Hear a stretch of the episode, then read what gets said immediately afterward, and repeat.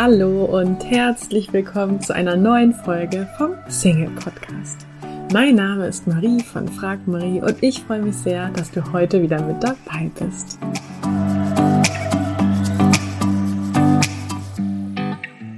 Heute wartet wieder ein inspirierendes Interview auf dich. Ich habe mit Sabine Weiß von Herzmut gesprochen.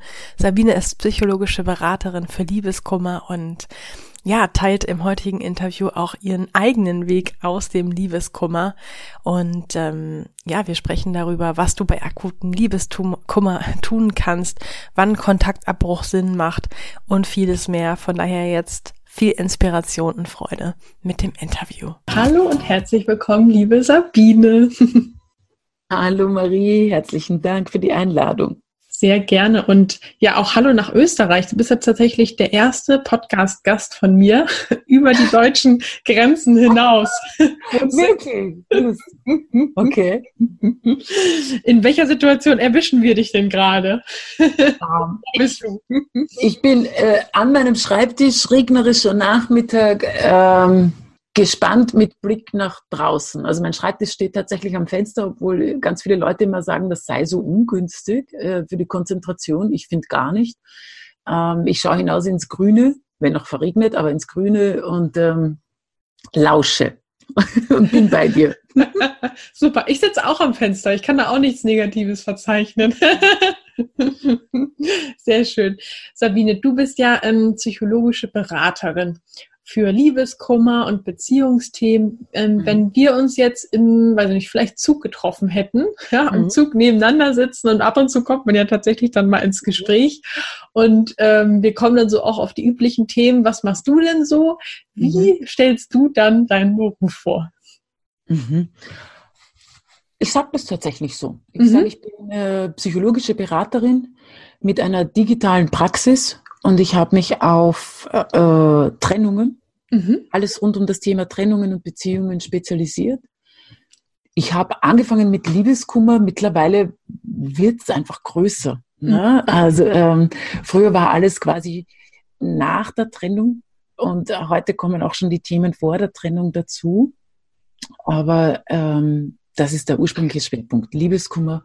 Und mittlerweile ist es Beziehungsarbeit vor und nach der Trennung, kann man sagen. Ja. Super. Ich finde es auf jeden Fall klasse, dass es heutzutage, glaube so gefühlt viel mehr die Möglichkeit gibt, dass man einfach ja. zu professionellen Leuten gehen kann, mit denen man reden kann und dass es auch immer weniger ähm, so eine Hürde ist. Ne? Weil früher, zumindest so in meiner Wahrnehmung, war das so, also mhm. da gehen nur Leute hin, die irgendwie verrückt sind oder weiß ich nicht, ne? So. Mhm. Und mittlerweile finde ich, jeder, also jedem tut das ja einfach gut in verschiedenen Lebenssituationen. Von daher finde ich es einfach klasse, dass mhm. da ja, dieses Angebot auch ist. Und wenn du mhm.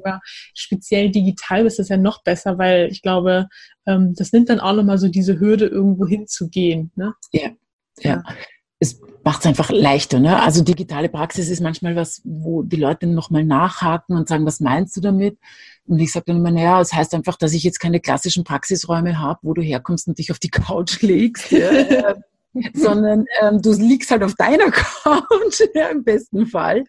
Ähm, hast halt dein Tablet, dein Handy, dein PC, dein whatever, ja, ähm, bei dir und sprichst mit mir. Ähm, über das, was dich auf Beziehungsebene gerade ganz massiv beschäftigt. Ja? Mhm. Und ähm, das ist einfach so gesehen quasi die Praxis zu dir nach Hause bringt. Ja, ja super, sehr gut. Da hat man auch direkt gleich ein bisschen Zeit gespart und fühlt sich da, glaube ich, auch wohler in seinen eigenen vier Wänden.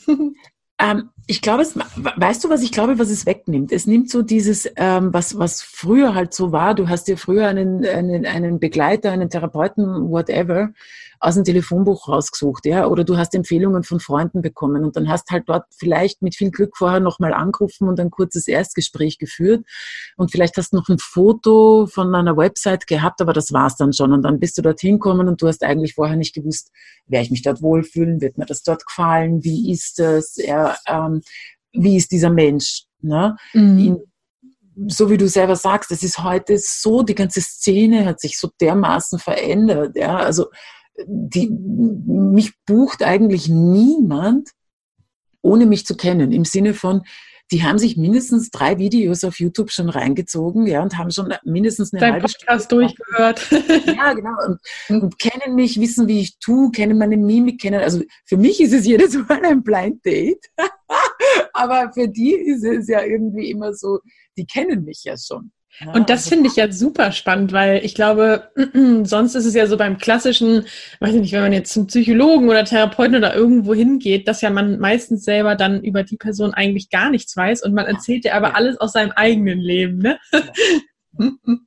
Bei dir ist es andersrum, das ist auch schön. Es wird niederschwelliger, ne? Und ich glaube, dass das wirklich eine, eine, eine sehr gute Entwicklung ist. Mhm. Ne? Ja, sehe ich also auch so so, das war ja auch immer mein großes Anliegen, ne? dass man sagt, ähm, in den Staaten ist das ganz anders. Ja, wenn du dort, äh, dort ist es total normal, dass man sagt, ähm, are you seeing somebody? Ja, also äh, gehst du irgendwo hin? Ja, hast du jemanden, mit dem du regelmäßig Psychohygiene betreibst? Ne? Mhm. Und wenn du, wenn du dort sagst, nein, mache ich nicht, schauen sie dich an und fragen dich, ob du verrückt bist. Ne? und bei uns ist es lange Zeit ja, ähm, so gewesen, dass die Leute sich halt gedacht haben, nein, nur wenn du verrückt bist, gehst du wohin. Ne? Mhm. Also genau umgekehrt. Ne? Also man geht erst dann irgendwo hin und sucht sich Hilfe, wenn es spät ist. Ne? Und ich finde es das schön, dass sich das ein bisschen ändert jetzt mittlerweile. Definitiv sehe ich genauso wie du. Ähm, wie ist denn deine persönliche Geschichte zu diesem Thema? Also hast du deinen Schulabschluss gemacht und hast gesagt, ich werde psychologische Beraterin? ja, genau. no, no way. Nein, also ähm, in meinem Lebensplan war drinnen, äh, puh, ich mache mal Matura, weil ich habe keine Ahnung mit 15 gehabt, was ich machen wollte. Dann bin ich draufgekommen mit der normalen Matura, ähm, hast gar nichts. Dann habe ich noch eine, eine Matura von einer Handelsakademie obendrauf gestapelt. Dann bin ich mal im Sekretariat von einem Steuerberater gelandet. Irgendwann habe ich mir gedacht, ach, das kann ich auch, Steuerberatung, ich werde studieren gehen. Ähm, während dem Studium bin ich abgeworben worden und bin in Richtung Unternehmensberatung gewechselt, haben auch gedacht, das ist viel spannender, das ist nicht so trocken wie Steuerberatung, ich mache Unternehmensberatung.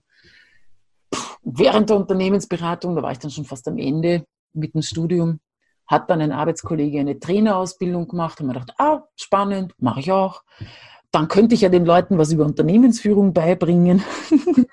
und habe dann äh, während in der Trainerausbildung gab es dann auch ein Seminar zum Thema Coaching von Teilnehmern. Da bin ich dann mit Coaching in Berührung gekommen.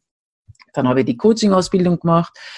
Ähm, während der Coaching-Ausbildung bin ich mit NLP und systemischen äh, Beratungsansätzen in Berührung gekommen und dann habe ich dort jeweils Ausbildungen weitergemacht, ja, und es, es wird immer größer, immer größer, immer mehr, immer mehr. Ich habe schon auf deiner Webseite gesehen, du hast ja so viele Ausbildungen ja, im positiven also, Sinne. Du bist ja quasi so eine eierlegende Wollmilchsau, ne? Also du kannst ja, quasi alles. Also, schon, also, ich bin schon sehr spezialisiert mit meinem Wissen, ne? aber im Beratungstool-Bereich bin ich schon aufmagaziniert. Ne? Also hat, ich habe lange Zeit einen Leitspruch gehabt, der gilt eigentlich noch immer für mich ein Spruch von Maslow, ähm, wer als einziges Tool einen Hammer hat, für den schaut jedes Problem wie ein Nagel aus. Mhm. Und das war immer das, was ich nicht wollte. Ich wollte eine riesengroße Werkzeugkiste haben, ja, ähm, um für jede Thematik gerüstet zu sein. Ja, stellt sich raus, man braucht das dann alles in, in dem Umfang braucht man das dann gar nicht, aber es fühlt sich trotzdem besser an. Ne? Mhm. Und ähm, Du, nein, es war dann natürlich so, dass ich dann eine Trennung gehabt habe, die mich total zerwürfelt hat. Und das ist, muss man auch sagen, äh, heuer zehn Jahre her. Damals war YouTube nicht, was es heute ist. Ich bin mir nicht mehr sicher, ob es es damals schon gegeben hat. Habe ich mich äh, auch gerade gefragt. Ich äh, glaube, ja. Was hat denn nach 2000? Aber wenn, dann war auf alle Fälle, also dieses, diese Self-Help-Szene gab es nicht. Mhm. Ja, du bist noch in Büchereien oder in, in, in halt äh, Bücher, äh, Buchhandlungen gegangen und hast da halt Bücher zum Thema Liebeskummer oder so geholt, wobei damals hat es da auch noch nicht so viel gegeben wie heute. Ähm, und äh, so wie ich vorher gesagt habe, ne, wenn du, du hast da vielleicht einen Therapeuten suchen können, aber dass der eine Homepage gehabt hätte, auf der draufsteht, welchen Schwerpunkt der hat, ja, und dass der vielleicht noch dazu auf Liebeskummer spezialisiert ist, na, no way. Ja, also Burnout war schon ein bisschen ein Thema damals, ja, aber hauptsächlich hat es eigentlich in Richtung Depression und so weiter Spezialisierungen gegeben, aber für Liebeskummer gar nicht, ja. Und ähm, ich bin damals in einer Ausbildung drinnen gewesen und habe eine Abschlussarbeit schreiben müssen über eine Fähigkeit, die ich nicht habe und die wer anderer hat und wie ich die erlernen könnte. Ähm, Modeling nennt man den Prozess im NLP und ich habe mir gedacht, naja, ich modelliere Leute, die gut mit Liebeskummer umgehen können. Ja, also wenn ich schon sowas schreiben muss, schreibe ich was, was ich gerade brauche. Und habe das gemacht ähm, bin draufgekommen, ich war das Kontrastmodell, ich mache alles falsch, was man auch nur irgendwie falsch machen kann. Deswegen bin ich auch Ewigkeiten aus meinem Loch nicht rausgekommen. Also ich habe viel, wahnsinnig viel falsch gemacht, war mir dann klar. Und dann habe ich das für mich angewandt und dann ist mir sehr schnell, obwohl ich vorher Ewigkeiten gebraucht habe, ja, und dann ist mir aber sehr schnell besser gegangen. Dann habe ich das vergessen, also vergessen, ich habe es ins Ladel geschmissen und dann habe ich gedacht, interessiert mich nicht, ich bin ja Unternehmensberaterin. Ne? Mhm. Und, ähm, und habe ein halbes Jahr später dann ähm, vor einer Kommission meine Abschlussarbeit auch präsentieren müssen. Ja, äh, und vor Publikum. Und dann habe ich das gemacht und für mich war es ja schon erledigt, weil ich habe meinen Nutzen schon draus gehabt und habe dann aber, also wirklich nach dieser Präsentation sind mehrere Leute zu mir hergekommen und gesagt, boah, Biene, da musst du was draus machen. Das hätte ich alles brauchen können bei meiner letzten Trennung. Ja, und ich habe mir gedacht, aha, okay. Aber ist ja echt geil, dass du ja quasi in der Arbeit ursprünglich angefangen, indem du eigentlich nur jemanden modellieren wolltest und hast ja. dann ja wirklich nach diesem, weiß nicht, halbes Jahr war es, glaube ich, ja. tatsächlich das am lebenden Objekt gezeigt, dass du das ja, auch geschafft genau. hast. Ne? Und, ähm, und ich habe mir damals dann gedacht, na gut, okay. Und ich habe ähm, ähm, ich habe ja, so wie du es schon gesagt hast, ne, ich habe schon sehr viele Ausbildungen gehabt und habe mir gedacht, gut, ich bin sowieso, was das betrifft, ein großer Fan. Ich werde mein Leben lang Fortbildungen machen. Ich war bestimmt in meinem früheren Leben irgendwann mal auch Bibliothekarin. Ähm, und wenn nicht, werde ich es im nächsten irgendwann einmal. äh, aber ähm, haben wir gedacht, was fehlt mir jetzt noch, um die Ausbildung zur psychologischen Beraterin abzuschließen, weil so viel, ich habe ja schon so viel gehabt, ja. Und tatsächlich hat mir da fast nichts mehr gefehlt und ich habe mir das dann anerkennen lassen, anrechnen lassen und die fehlenden Seminare nur nachgemacht. Und habe mir gedacht, ich nehme das als Luftballon nicht. Ich nehme da, ich butter da, weiß ich nicht mehr, ich glaube 2000 Euro waren es damals, wenn es wahr ist, butter ich da rein, erstelle eine Website, er, ähm, bastel da herum, nehme ein Werbebudget und, und probier es einfach einmal. Und wenn es nichts wird, wird es nichts, ist auch in Ordnung, ja. Ähm, ja und das habe ich gemacht und das ist jetzt ähm, acht Jahre her oder so. und ähm, vor zwei Jahren habe ich meine Unternehmensberatung mehr oder weniger stillgelegt. Ja, also mache keine Werbung mehr dafür, habe meine mhm. Klienten äh, abschließend betreut. Der macht kaum noch was in der Richtung. Ähm, ja, und mache jetzt nur noch Super cool. Mich würde noch mal interessieren, wenn wir noch mal kurz einen Schritt zurückgehen. Mhm, also okay. du sagtest ja, das war eine Trennung, die dich schon eigentlich so ziemlich ähm, ja, hat mich komplett zerbrackt. Rausgerissen. Hattest du vorher schon mal eine Trennung? Also war es ja, dann ja. quasi, also es war jetzt einfach nur dann quasi, das war wirklich eine Trennung, die einfach besonders schlimm war. Man ja. denkt ja, mit der Zeit wird man da mhm. irgendwie cooler, aber ähm, also das hat dich mhm. richtig rausgerissen. Also es ist so, ich muss eins dazu sagen, ich war immer schlecht bei Trennungen. Mhm. Ja, immer. Also mir hat das wirklich, mich hat das äh, immer wahnsinnig äh, verletzt, gekränkt. Mir ist das sehr schwer gefallen. Ich habe dann später, Jahre später, auch nach Jahre später nach dieser letzten Trennung, also es ist ungefähr fünf Jahre oder so erst her, glaube ich, ähm, dass ich vom Thema Hochsensibilität erfahren habe. Ähm, da hat sich dann für mich manches erschlossen, rückblickend, warum manche Dinge für mich gefühlt schwerer waren und noch länger gebraucht haben als bei anderen. Ja. das heißt, äh, ähm, würdest du dann auch sagen, dass es einfach Menschen gibt, jetzt mal unabhängig vom, mhm. von der Hochsensibilität vielleicht, ja. Die immer länger brauchen, um Trennung zu verarbeiten und andere nicht? Also ich kann es jetzt vielleicht aus meiner persönlichen Sicht sagen, mhm. ich würde auch sagen, ich bin jemand, der mindestens ein Jahr irgendwie daran ja. knabbert.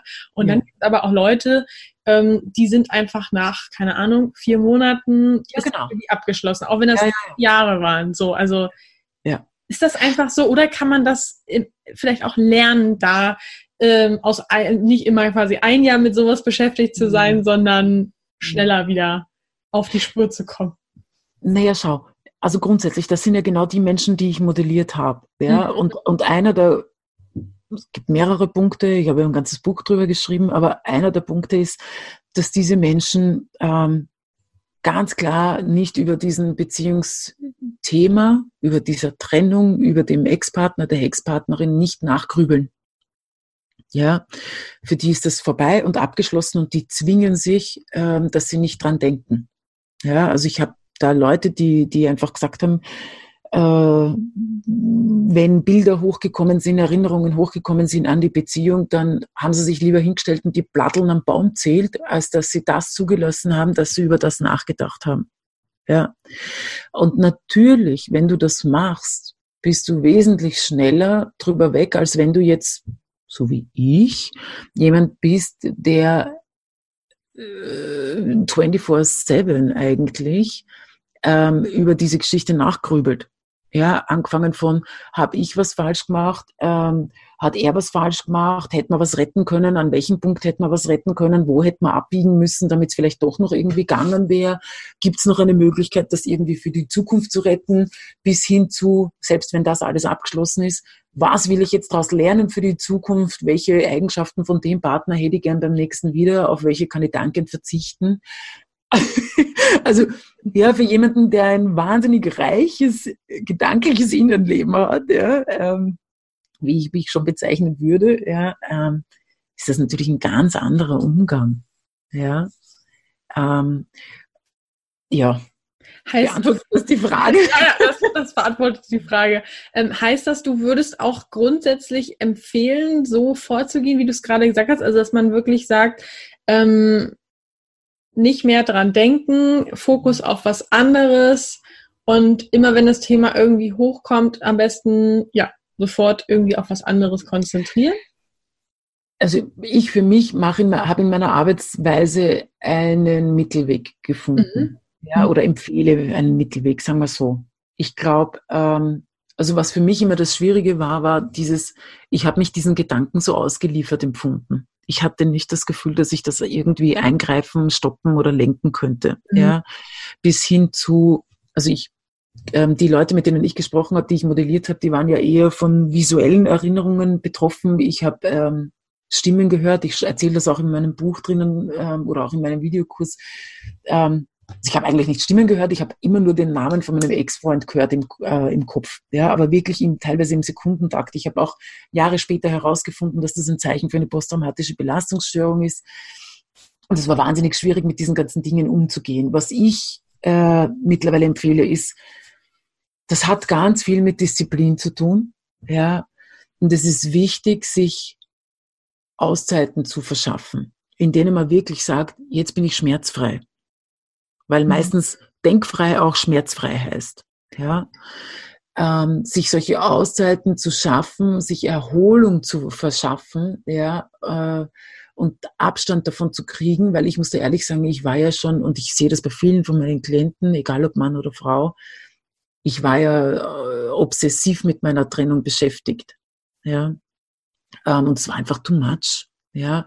Und insofern ähm, glaube ich, dass es gut ist, wenn man solche Taktiken, Techniken erlernt, ja, die einfach aus dem mentalen Training herauskommen, seine Gedanken in den Griff zu haben, zu zügeln, zu zähmen, sich ganz bewusst Auszeiten zu schaffen, was echt harte Arbeit ist. Mhm. Ja. Und gleichzeitig aber auch, ich bin eine ganz große Verfechterin, habe ich mir aber auch lang anarbeiten, das war ein harter Weg für mich müssen, dass man sich hinsetzen kann und Schmerz aushalten kann. Mhm zulassen kann und aushalten kann. Ja, also im Englischen gibt es dieses schöne Sit with it. Ich habe in Deutsch, finde ich, gibt es da nicht so ein schönes Sitz damit. Ich weiß nicht, klingt in Deutsch, aber so dieses sich hinsetzen. Ja, ich bin dann eher so eine, wenn es ganz weh tut, ich lieg dann lieber. Ja, ähm, auf einem harten Boden, Holzboden ist mein präferiertes Ding. Ja, ähm, hinlegen, durchlässig machen und sagen so und jetzt jetzt kommt, Schmerz kommt, Tränen kommt, alles kommt, alle Gedanken, jetzt darf es sein. Ja. Ähm, ich habe das früher nie zugelassen, auch völlig falsch eigentlich in Wahrheit. Was ja. hast du dann gemacht? Weil du hast ja gerade gesagt, dass du eigentlich obsessiv mit der Trennung beschäftigt warst. Ja, aber ich, ich habe Tag und Nacht über die Trennung nachgedacht. Ja, ich mhm. war diese Trennung. Ja. Ähm, Aber den Schmerz hast du nicht zugelassen. Oder hab, wie kann man das vorstellen? Kontrolliert. Na, ich habe bei mir war es so, ich hatte tatsächlich das Gefühl, ähm, ich kann das nicht in der vollen Tragweite zulassen, weil ich, das wird für manche vielleicht komisch klingen, aber ich weiß, es gibt auch immer wieder Leute, die sagen, ich kann das ganz genau nachvollziehen. Ich habe gedacht, ich sterbe. Mhm. Wenn ich, wenn ich einmal so in, in äh, alle Schleusen öffne, nicht nur beim Weinen, sondern auch diesem gesamten Gefühl, das war so überdimensioniert und groß. Ich habe wirklich gedacht, wenn ich das in, in der vollen Dimension zulasse, das überrollt mich wie ein Tsunami und ich ersauf darin einfach. Ich sterbe da dran. Ja. Also was habe ich gemacht? Ich habe geweint, aber irgendwie es geschafft wohl, immer nach relativ kurzer Zeit, sagen wir fünf bis zehn Minuten, ja, wieder einen Deckel draufzulegen. Ja, und habe, ich weiß, ich weiß heute im Nachhinein gar nicht mehr, wie ich das gemacht habe. Ja, wahrscheinlich habe ich das schon immer so kultiviert, weiß ich nicht. Ähm, aber im Endeffekt bin ich Jahre später mit einer Körpertherapeutin gesessen und habe das alles aus dem Körper erst wieder rausarbeiten müssen. Ja, ähm, diesen ganzen Schmerz, den ich da gespeichert habe, weil ich wirklich versucht habe, es nur so dosiert zuzulassen. Und die Wahrheit ist, ich weiß nicht, ob, ob du das noch kennst oder die Hörer da draußen das noch kennen. Meine Mama hat immer gehabt, früher, wie ich klein war, noch so einen, einen alten Druckkochtopf. Mhm. Der hat immer, äh, da ist immer wieder Habe ein Schnellkochtopf, genau, Schnellkochtopf, ja. Und die alten Schnellkochtöpfe, ja, haben, äh, die haben ja so ein Ventil oben drauf und wenn da der Druck zu groß wird, äh, springt dieses Ventil in die Höhe und fängt an, bei den alten, bei den neuen weiß ich es nicht mehr, ich glaube, meiner macht das ehrlich gesagt nie mehr, fängt an zu pfeifen. Mhm. Ja, als Zeichen, ey, ich stehe unter Druck, du musst die Temperatur runternehmen und so weiter und so fort. Und dann hat, kann ich mich noch erinnern, der Druckkochtopf von meiner Mutter hat ein rotes Ringerl oben am Ventil gehabt und sie hat immer einen Kochlöffel durch das Ventil durchgesteckt und hat dann durch das Kippen vom Kochlöffel das Ventil hochgehoben, damit der Druck im Kochtopf ganz langsam runtergeht, damit man den Druckkochtopf dann irgendwann öffnen kann, ohne dass einem der ganze Inhalt um die Ohren fliegt. Mhm.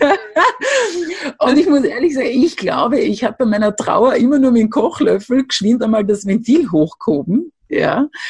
Ähm, aber den Topf nie aufgemacht. Mhm. Ja. Mhm.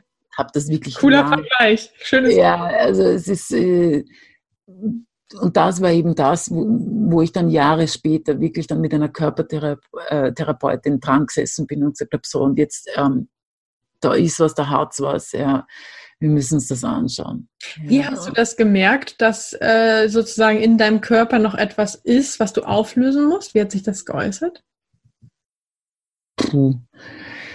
Ähm, ich denke mir jetzt nur gerade, wenn sich jetzt irgendjemand fragt, hm, so eine Körpertherapie, ist das vielleicht, müsste ich das auch mal machen? Also woher weiß man quasi, dass man da. Ja, ist ein, ähm, ich habe irgendwie immer das Gefühl gehabt, da ist noch was offen für mich, dass ich aber ähm, verbal, verbal nicht mehr, nicht mehr nicht mehr greifen kann. Und das heißt was, wenn ich einmal um Worte verlegen bin. Ja. Ähm, mhm.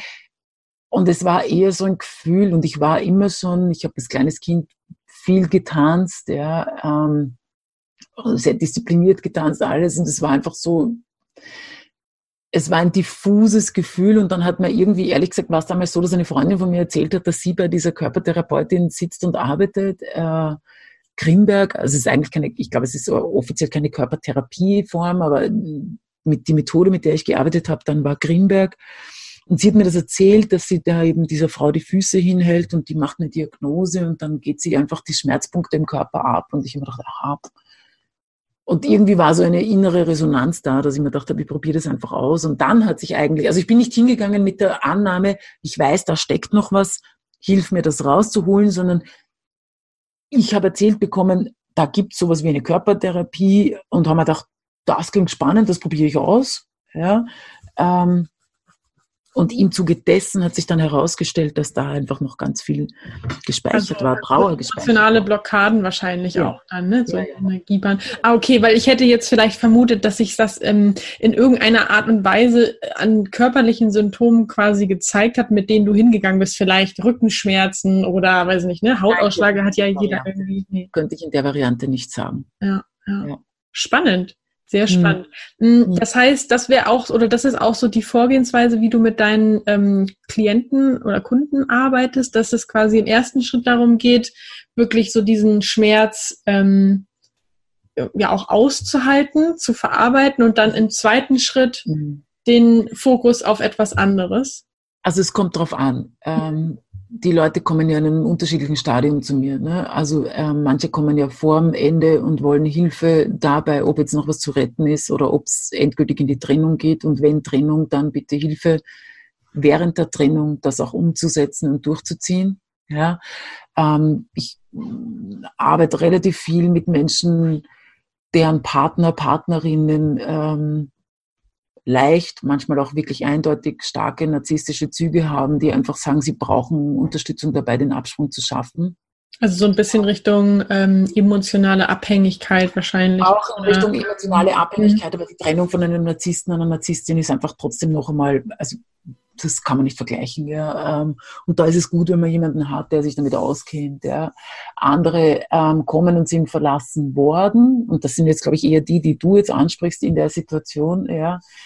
Ähm, und da kommt es drauf an. Ehrlich gesagt ist bei den meisten ganz am Anfang nur mal Krisenintervention angesagt. Mhm. Ja, da ist nichts mit, da ist nichts mit äh, Coachen oder sonst irgendwie was oder Zukunftsarbeit oder schau, bau dir doch ein Bild von dir in deinem Single-Leben oder wie soll dein zukünftiger Mann und so. Ich meine, hallo, mhm. der, ist, der, oder die ist nur am Weinen, ja, am, da tut alles weh, der weiß nicht einmal, wie er die nächste Minute übersteht, ja, den brauche ich nicht mit äh, Zukunftsvisionen kommen. Ne? Mhm.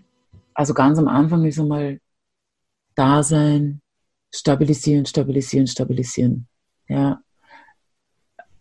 Das Gefühl geben, dass das okay ist, dass es normal ist, was der Mensch erlebt. Ja. Ähm, durchhelfen einfach. Mhm. Ja, da sein, da sein wenn es Familie und Freunde schon gar nicht mehr hören können, das Thema zum Beispiel. Ja. Mhm.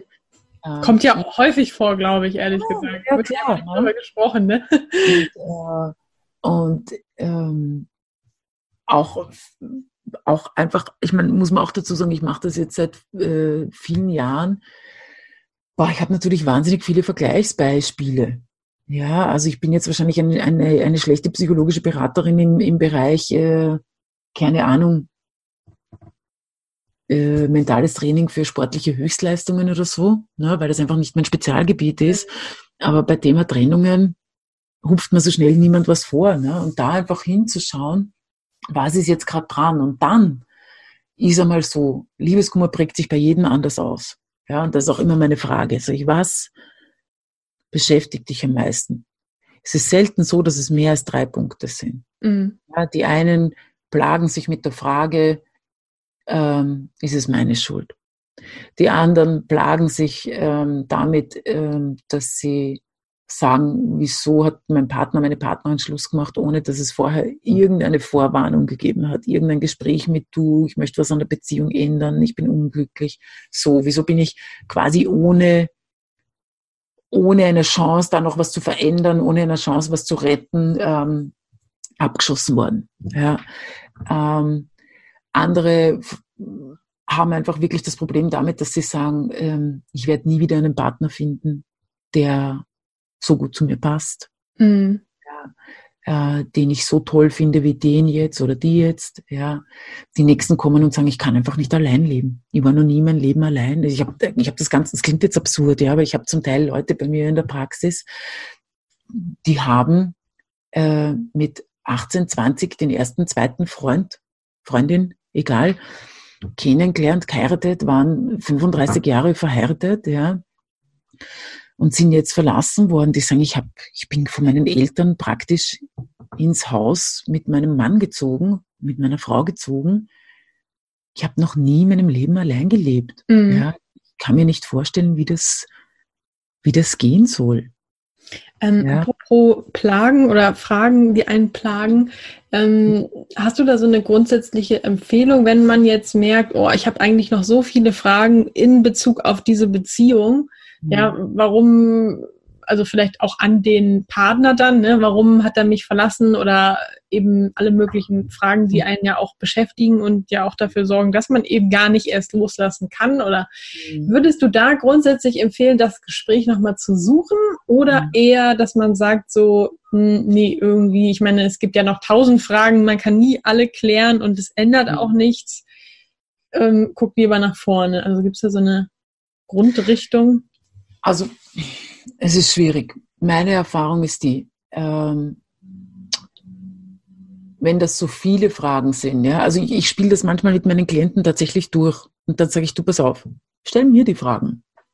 Ne? Stell mir die Fragen, ich kann mich meistens, also lustigerweise, ich habe das Gefühl, ich bin ganz oft Übersetzerin. Mhm. Ja, ähm, ich habe ganz oft Leute bei mir, die sagen, ich verstehe nicht, warum er oder sie mich verlassen hat. Ja, ich habe keine Gründe gekriegt. Und dann äh, sage ich immer, erzählen doch. Ne? Und dann erzählen sie mir, was ähm, zur Trennung geführt hat oder wenn es einen Brief oder eine WhatsApp oder sonst irgendwas gegeben hat, schicken sie mir das ähm, und, und, und leiten mir das einfach weiter und so. Ja? Und für mich ist es oft sonnenklar. Ja? Aber klar, ich bin natürlich außenstehend. Ja? Hm. Ich, du, für mich ist es, also ich kann das verstehen, aber so, ich setze mich jetzt mal in die Rolle von dem anderen rein, stelle mir die Fragen. Ja? Und ähm, was ich dann ganz oft merke, ist, dass Leute glauben, sie haben eine Frage oder mehrere und wenn sie die Antwort darauf hätten, dann könnten sie abschließen. Mm. Das sage ich ganz oft. Ne? Ich, wenn ich die Fragen klären könnte für mich, dann könnte ich endlich für mich abschließen. Ja. Was tatsächlich passiert ist, dass sie, wenn sie eine Antwort auf die Frage kriegen, nachhaken und sofort mit einem Gegenargument kommen. Ja, kann ich mir sehr gut vorstellen. Mhm. Ähm, also eigentlich ist die Frage nur der Köder, um wieder ins Gespräch zu kommen und um den Partner doch noch zu überreden, ähm, einen anderen Blick auf die Beziehung zu kriegen. Mhm. Ähm, wenn das so ist, wenn ich das in der Beratung merke, rate ich von so einem Gespräch ab. Mhm. Ja, weil ich sage, du, es wird, du wirst nie eine Antwort kriegen, die du akzeptierst. Nicht, weil dein Partner sie dir nicht geben kann, sondern weil du sie nicht akzeptierst. Mhm. Ja, ähm, und das ist schlauer. Also du kannst es gern einmal probieren. Ja, aber mehr als einmal ähm, würde ich es auf gar keinen Fall machen, weil ich einfach das Gefühl habe, du, da geht es nur darum, dass du wieder ins Gespräch kommst und dass du in Wahrheit auf diese Art und Weise noch versuchst, um die Beziehung zu kämpfen. Ja, was ja grundsätzlich legitim ist. Aber ähm, ja, manchmal ist es einfach so durch, ja, dass ich dann immer, das ist immer meine Sorge, dass ich sage, du schau, ähm, wenn du in einem Jahr dann zurückschaust, wirst dich darüber ärgern, dass du das gemacht hast, ähm, dass dich vielleicht doch noch mal so geöffnet hast, weil solche Fragen sind ja auch immer eine Öffnung auf der eigenen Seite. Ja, dass da noch einmal so viel von dir gegeben hast. Ja, ist immer eine, bei Liebeskummer ist immer die, der, der Selbstwert ist eh schon so angegriffen. Mhm. Ja. Und ich frage dann immer, du würdest vielleicht auch reichen, wenn du die Antwort auf die Fragen in drei Monaten kriegst. Dann stell sie doch in drei Monaten, wenn es dir besser geht, wenn ihr beide ein bisschen mehr Abstand habt, und dann kannst du sie ja noch immer stellen. Zum Beispiel. Ist auch manchmal ein Szenario. Ja, es gibt, ja, sorry, jetzt. Ja, na, nur um es um, abzuschließen, das Thema. Ne? Und manchmal gibt es wirklich Fragen, das ist dann aber erfahrungsgemäß eher eine einzige Frage. Ja, die wirklich einfach keine Ruhe lassen. Ja, ähm, äh, äh, fallen jetzt gerade kein Beispiel ein, aber sowas ähnliches wie zum Beispiel, ähm, dass man doch noch wissen will, ob es einen anderen oder eine andere gegeben hat, die, mhm. die der Auslöser war zum Beispiel. Ja, ähm, oder ob man wirklich äh, nicht betrogen worden ist schon während der Beziehung oder so. So einzelne pointierte ähm, Themen, die man noch irgendwie mitschleppt. Ja, wo ich sage, okay, ist legitim, wenn dich das nicht in Ruhe lässt, so. Ja, ähm, das sind Fragen, finde ich, die, da, da geht's, da merkt man irgendwie, okay, da ist echt ein Thema, das nagt, ja, und das ist aber oft wirklich nur eine Frage, und wo man sich nochmal eine Vergewisserung holen möchte. Ja, dass man mhm. sagt, nein, es gibt niemanden neuen und es hat während unserer Beziehung niemanden gegeben. Ja. ja in Ordnung. Sowas darf man sich, finde ich, sehr wohl holen, wenn der Partner überhaupt dazu bereit ist. Ja hast ja auch nicht immer die Chance dazu. Ähm, Aber wenn das so, ich habe noch so viele Fragen, ja, ähm, meine Empfehlung ist eigentlich immer, schreib die Fragen auf und kondensiere sie ein. Ja, weil oft sind zehn Fragen in Wahrheit drehen sich um ein und dasselbe. Ja, und mach aus den, mach aus den gefühlt 50 Fragen, die du hast, drei Fragen. Und dann, wenn du glaubst, wenn du die drei Fragen wirklich in der ganz verdichteten Form vor dir liegen hast, und wirklich glaubst, okay, ich möchte das noch probieren, dann geh hin und probier es, ja. Aber öfter als einmal würde ich es auf gar keinen Fall machen. Ja, ich glaube, das ist ein guter Tipp, weil ähm, also dieses Aufschreiben von den ganzen Fragen, also das kann ich zumindest für mich persönlich bestätigen, dass egal was man im Kopf hat, wenn man es einfach erstmal aufschreibt, dass es einem schon immer viel besser gibt, weil es erstmal irgendwie mhm. Aus dem Kopf ist, ne? So. Mhm irgendwie. Mhm. Und ähm, ein Satz, der mir eben auch zu erzählt hast, noch eingefallen ist, ähm, der ist von Byron Katie. Mhm. Ich glaube, so heißt ja auch eins von ihren Büchern, ne? Also dieses, ähm, wenn ich loslasse, wo halte ich mich dann dran fest? Und ich glaube, das ist auch so ein ganz zentraler Satz, wenn es um Trennung mhm. geht. Mhm. Ähm, ne? Dass man eben oft nicht loslassen kann, weil man nichts anderes hat, ja. woran man sich festhalten kann. Ne? Das, das macht Angst, weißt du? Äh, und das, ähm, das stimmt einfach auch. Ja. Trennungen machen Angst. Ja, alles, was nach einer Trennung kommt, kennt man nicht. Ja, und ähm, das ist einfach die Schwierigkeiten. Das ist, ich, ich erzähle das ganz oft und ich finde das eigentlich so ein schönes Beispiel. Das ist aus, ähm, äh, aus Eat, Pray, Love. Ähm, ich habe das Buch, ich bin ja generell jemand, der Bücher zigmal liest und Eat, Pray, Love auch hundertmal gelesen, so gefühlt, ja. Weil ich jedes Mal, wenn ich es lese, was Neues daraus mitnehme. Und sie schreibt so diese Ohnmacht im Umgang mit der Trennung, obwohl sie ja diejenige war, die gegangen ist. Ne? Ähm, und dass sie das Gefühl gehabt hat, sie kriegt einfach überhaupt nichts mehr auf die Reihe. Und dann ist sie, und sie kann außer weinen gar nichts mehr. Ne? Und dann schreibt sie so ein Buch drinnen, dass ihr irgendwann einmal gereicht hat und dass sie sich hingestellt hat und auf ein Bein gestellt hat und weitergeheult hat und sich dann dachte, hat, wenn ich schon nur heulen kann, bin ich wenigstens schon einen Schritt weiter, weil ich kann zumindest heulen und auf einem Bein stehen. Geil. Ist das ein Buch, was du auch Betroffenen empf empfehlen würdest? Also nein, also mm, nein, eigentlich gar nicht so. Ja, also ich hätte es auch nicht in der Trennungszeit gelesen. Also ich empfehle, wenn es was gibt, was ich wirklich empfehle, ähm, dann ist es Kinderbücher zu lesen. Aha, geil, okay. Ähm, und überhaupt nichts, was auch nur annähernd äh, mit dem Thema Beziehung zu tun hat. Ja, ähm, Kinderbücher deshalb, vor allem die Kinderbücher, die man gern gelesen hat, wie man klein war, ja, weil sie Anker an eine Zeit abrufen, in der es den meisten zumindest, man muss natürlich darauf aufbauen, wenn man sagt, ich habe eine scheiß Kindheit gehabt, ja, und dann ist natürlich blöd, ne? aber dann wird man vielleicht auch solche Bücher nicht haben. Ne? Ja.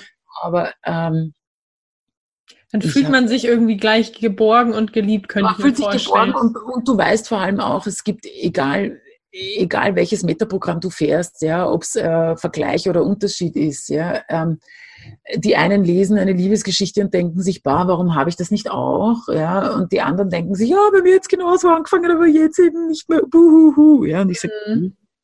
weg von diesen Themen und das Einzige, wo du dir ganz sicher sein kannst, dass sowas nicht einmal im Ansatz vorkommt, ja, ähm, weil bei jedem Krimi, bei jeder Fantasy-Geschichte und so weiter kann es da einfach passieren, dass trotzdem irgendwo eine Liebesgeschichte drunter gemischt ist. Ja? Das Einzige, wo das nicht kommt, sind Kinderbücher. Und ich habe wirklich, ich habe Pippi Langstrumpf gelesen, ich habe die unendliche Geschichte gelesen, unendliche Geschichte 2, ja, das sind gute tausend Seiten. Da hat man schon Zeit, die man verbringen kann. Ja. Ähm, und es gibt trotzdem ein Gefühl von Geborgenheit auch. Ja. Voll der gute Tipp. Habe ich wirklich auch noch nie ähm, vorher gehört. Super. ähm, Sabine, eine Frage, die ich auch noch an dich habe, weil ich die auch irgendwie, die begegnen mir relativ häufig und du bist ja nun mal mhm. die Expertin für Liebeskummer ähm, zum Thema Kontaktabbruch. Also ja. ähm, was rätst du deinen Klienten, wenn sie sagen, ja, ich würde ja gerne mehr Abstand und eben ne, weniger Kontakt, aber mhm. wir haben eben den gleichen Freundeskreis, gemeinsame Kinder, mhm. äh, eine Firma zusammen, wohnen zusammen oder so. Was gibt es da so mhm. eine generelle mhm. also es ist Handlungsempfehlung? Du sprichst, ähm, du sprichst sehr viele unterschiedliche Szenarien an. Mhm. Ja, ähm, Also grundsätzlich. Ja, Firma gemeinsam ist natürlich ein anderes Thema, äh, ein bisschen, weil dort tatsächlich ja jeden Tag, wie soll ich sagen, Montag bis Freitag Stunden miteinander verbracht werden. Ja, äh, mehr Stunden in der Arbeit als zu Hause. Da ist es besonders schwierig, aber da muss ich da ehrlich sagen, sage ich den Leuten auch immer, holt euch Begleitung. Arbeitet, wenn nicht bei mir, dann bei wem anderen, aber arbeitet mit irgendjemandem, der euch unterstützt. Ja, weil du kommst nicht aus. Und es muss dir klar sein, dass das am Anfang, äh, wie sagt man, Rocky, ähm, ähm, einfach eine, äh, eine unebene Geschichte ist, ja, die sehr übersensibel ist, weil egal wer gegangen ist, ja, ähm, es wird einfach eine, eine heikle Situation sein. Mhm. Ja.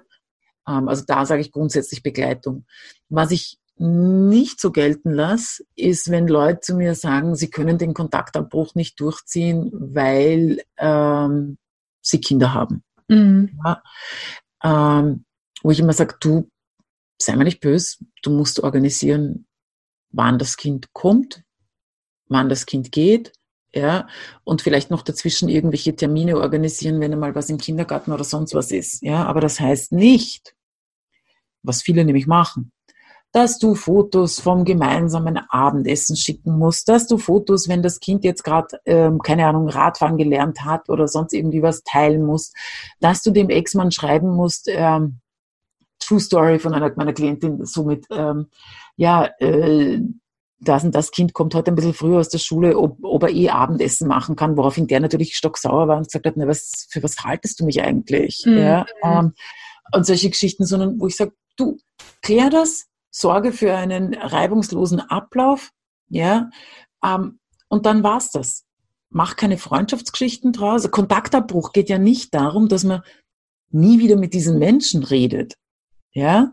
Ähm, das missverstehen, glaube ich, viele Leute, ja. Worum es bei Kontaktabbruch eigentlich geht, ist, dass man sagt, ich stelle die Beziehungskommunikation ein.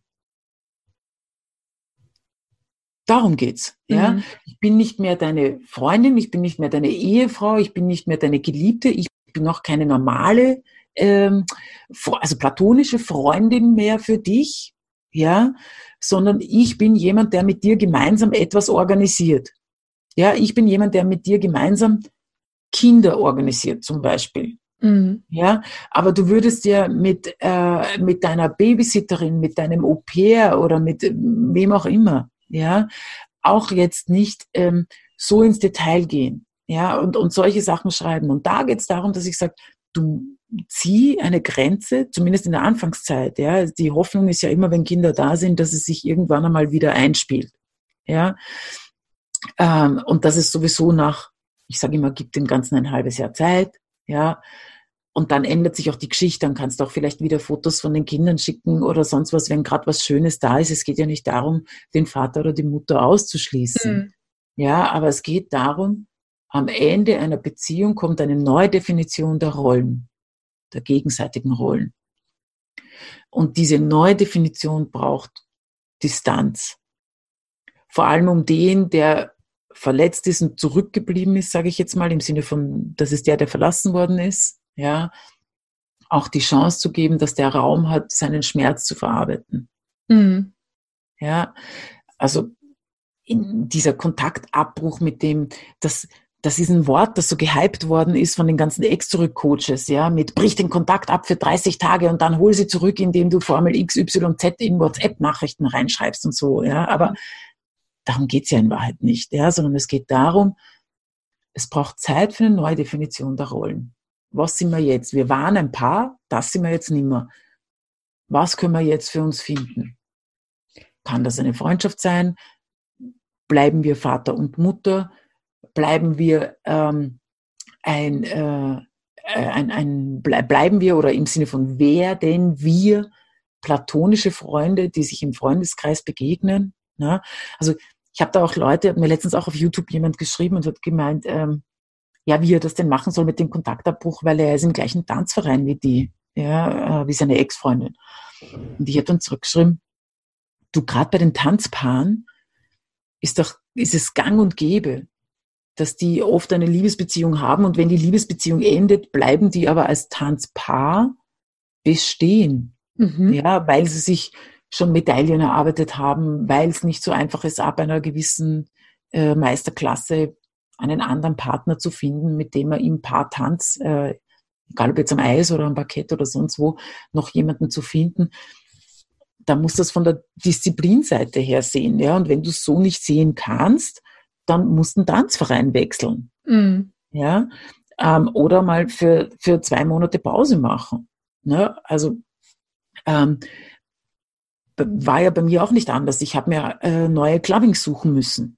Ja, dass ich gesagt habe, so ich, ich habe gewusst, es gab in Wien, weiß gar nicht, ob es noch immer gibt, es gab in Wien damals jeden Dienstag ein klassisches Clubbing, wo mir vollkommen klar war, dort wird mein Ex sein. Mhm. Ja, ähm, und wenn ich dem nicht begegnen will, muss ich mich umschauen und schauen, dass ich woanders hinkomme. Ne? Und habe dann äh, mich nach anderen Clubbings umgeschaut. Er ist mir zwar dort dann auch über den Weg gelaufen, ja, aber es war dann mit der Zeit auch, ja, irgendwann findet man dann halt einen Weg. Ja, ähm, und eine Zeit lang war es auch so, dass ich wirklich gesagt habe, ich ziehe mich zurück und ich höre dann ganz oft von den Leuten, da bin ich denn wahnsinnig, jetzt hat mich der eh schon verlassen oder die, ja, und jetzt soll ich auch noch meine Freizeit einschränken, deswegen, das will ich ihm nicht auch noch schenken, ja, und ich sage immer, du, pff, mein Ex wird das herzlich wurscht sein, ja, da geht es nicht darum, was du dem jetzt noch schenkst oder nachwirfst oder sonst irgendwie was.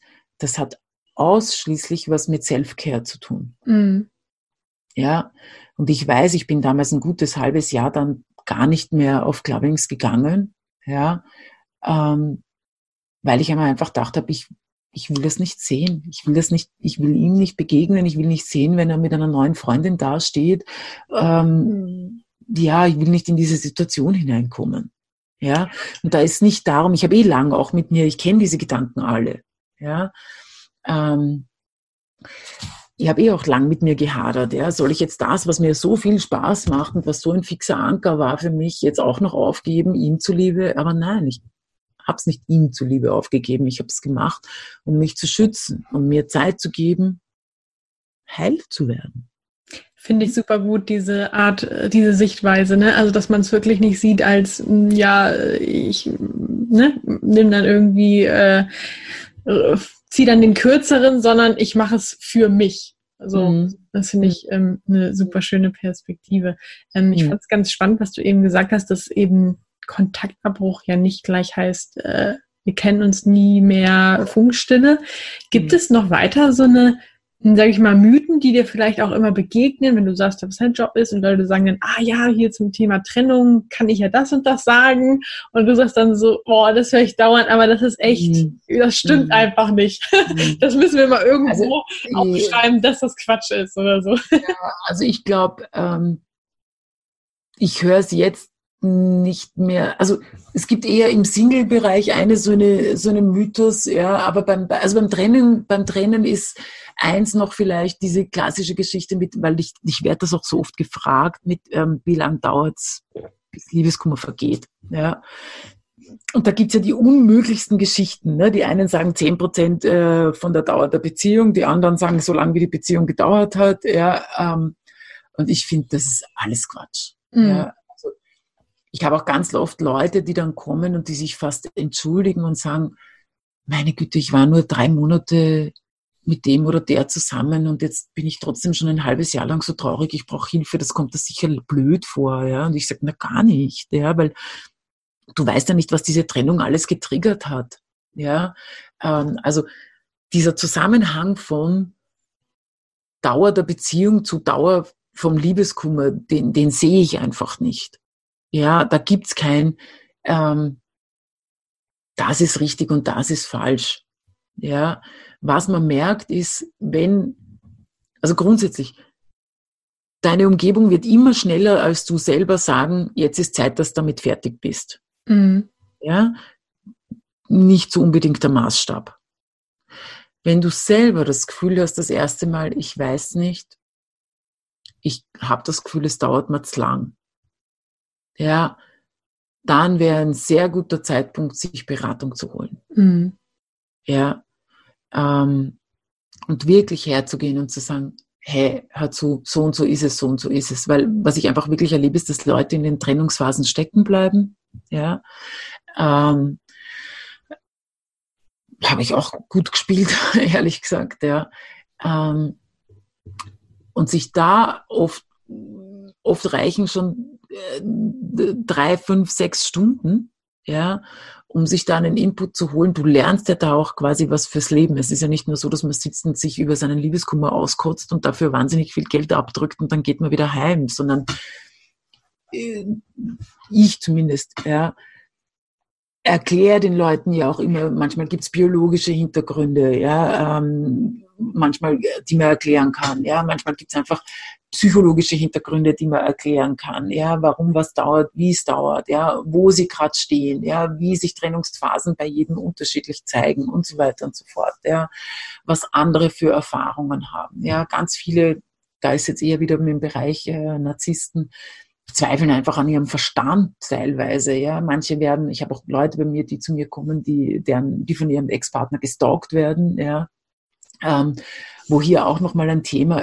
ähm, aufgeht, einfach ein, von einer ganz anderen Seite her. Ja. Also ich sage, holt euch Hilfe. Also ja, jetzt wo ich so zusammenfasse, der größte Mythos beim Thema Liebeskummer ist der, dass man allein damit fertig werden muss. Mm. Okay. Mm, andere Frage noch. Hm? Ähm, stell dir mal vor, du hast jetzt eine schmerzhafte Trennung hinter dir, das kannst du dir wahrscheinlich gut vorstellen.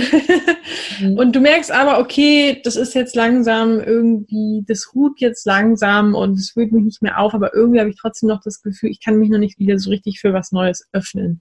Mhm. Was, wie würdest, was würdest du dann machen? Also was, was Gar nichts. dir dann helfen? Gar nichts. okay. Also ich, ähm,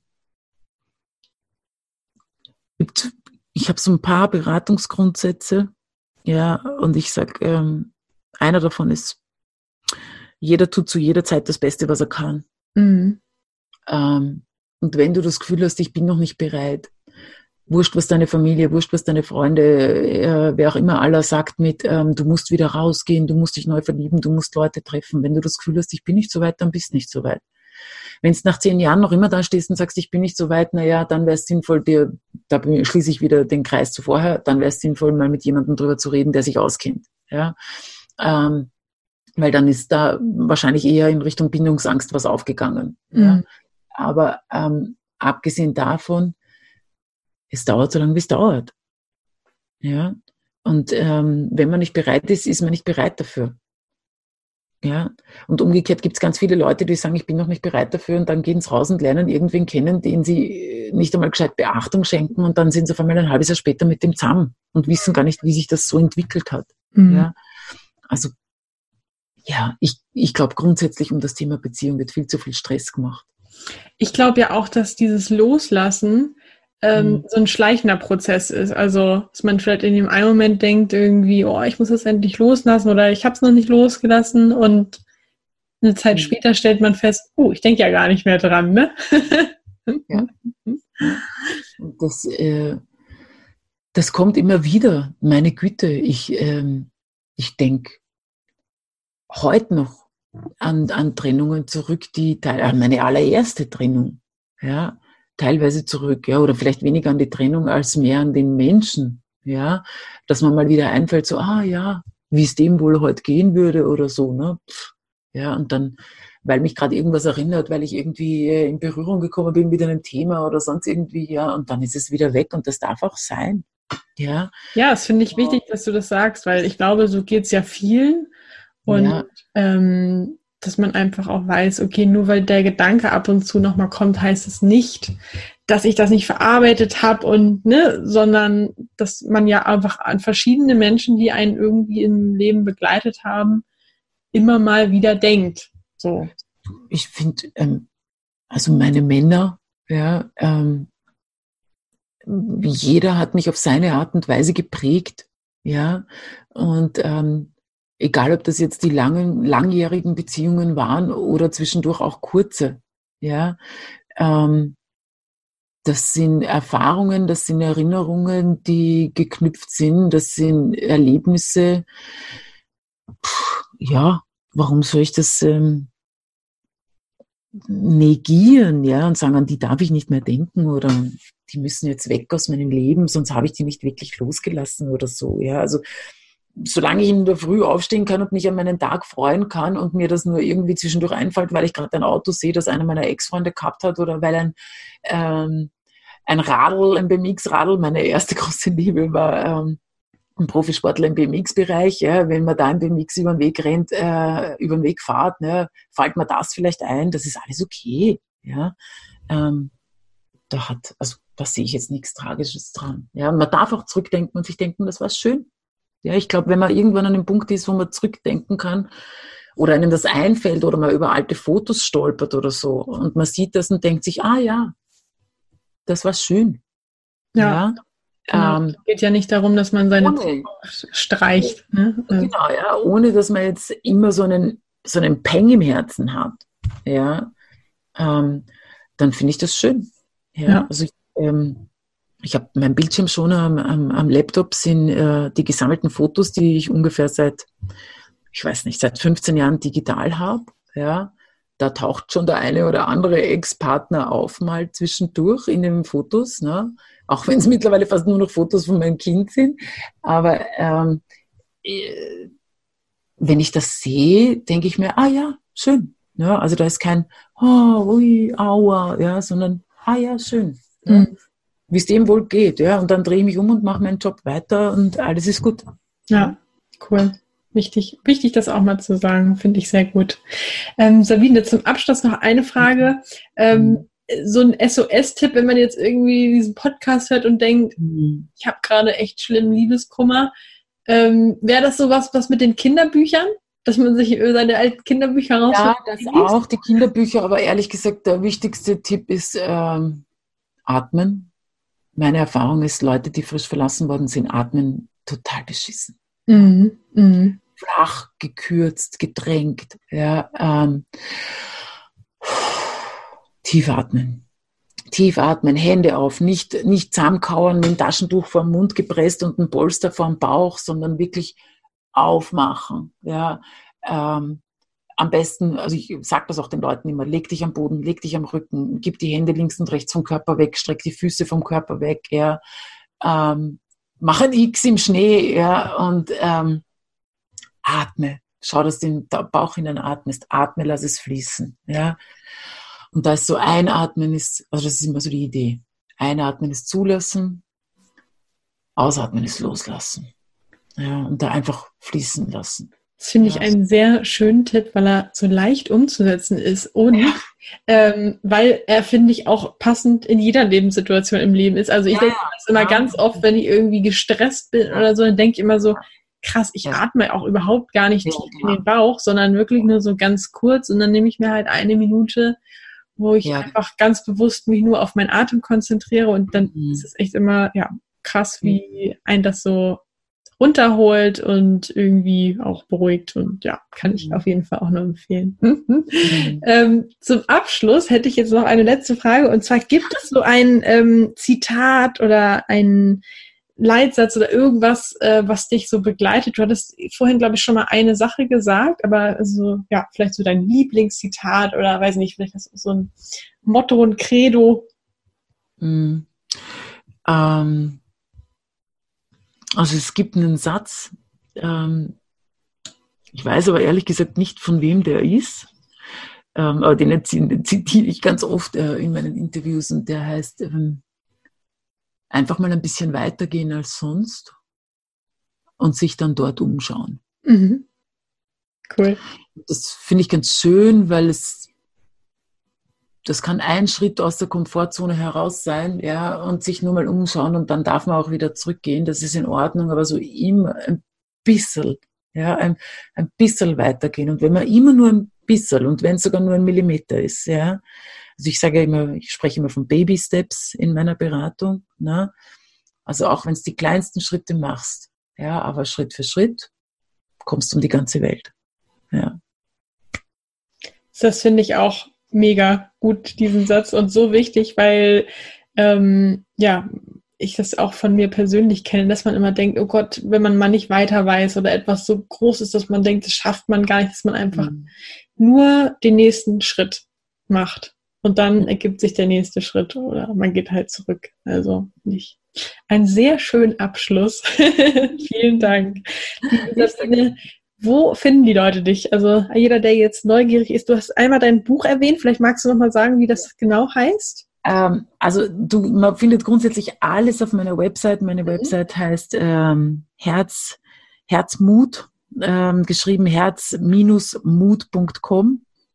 Und zwar ähm, kommen, das finde ich ganz wichtig, weil ich bin, glaube ich, erst auf herzmut.de gelandet und dachte dann so, hm, nein, das nein, ist sie aber nicht. nein, das bin ich nicht. Ja, äh, nein, herzmut.com, ähm, die große Domain quasi. Du findest mich mit ähm, Sabine Weiß, mit Herzmut auf Google, auf äh, YouTube, ähm, auf allen möglichen Podcast-Kanälen. Also mein Podcast, ich habe auch einen Podcast, heißt auch Herzmut. Ja, ähm, wenn man das googelt, findet man das eigentlich überall. Ähm, ich habe einen YouTube-Kanal auch, der ganz gut besucht wird. Die, ich habe ein Buch geschrieben, kriegt man aber nur über meine Website zu kaufen. Ähm, ich habe einen Video, ich habe zwei Videokurse mittlerweile äh, online. Einer zum Thema, also das Buch ist zum Thema Liebeskummer. Der große Videokurs ist zum Thema Liebeskummer. Es gibt einen kleineren Videokurs, der zum Thema ist ähm, eher typische Dating-Fehler, die man machen kann, mhm. ähm, der sich eher an die Single äh, an die Leute richtet, die Single sind und irgendwie, wo es dort nicht klappen will, mit in Beziehung kommen. Ja. Ähm, aber das findet man alles auf, auf meiner Website. Super. Wir packen den Link auf jeden Fall in die Show Notes. Yeah, und ja, Sabine, dann sage ich ganz lieben Dank für deine Zeit und deine Arbeit. Schön, dass du da warst. Danke für die Einladung, Marie. Dankeschön. Du möchtest in Sachen Liebe endlich vorankommen, ankommen? Dich von Experten unterstützen lassen, die nachweislich bereits zahlreichen Singles in einer Beziehung verholfen haben, dann hast du jetzt die Möglichkeit, uns kostenlos kennenzulernen. Wir nehmen uns die Zeit, dich und deine individuelle Situation in einem kostenlosen Kennenlerngespräch kennenzulernen und geben dir eine Einschätzung, ob und wie wir dir helfen können. Wir klären alle Fragen, wie so eine mögliche Zusammenarbeit aussehen kann und ja, freuen uns, dich kennenzulernen. Du kannst jetzt einfach auf frag-marie.de www.de slash Beratung gehen und da einfach äh, deine Anfrage an uns stellen. Das ist kostenlos, unverbindlich. Klickst einfach auf Kennenlerngespräch vereinbaren und dann melden wir uns bei dir auf frag-marie.de slash Beratung. Wir freuen uns auf dich. Ich hoffe, dir hat die heutige Folge gefallen. Falls ja, würde ich mich riesig freuen, wenn du diesen Podcast an einen lieben Menschen weiterempfiehlst und dir jetzt ganz kurz die Zeit nimmst und diesen Podcast bewertest. Ich wünsche dir jetzt noch einen tollen restlichen Tag und freue mich, wenn wir uns in der nächsten Folge wiederhören. Tschüss!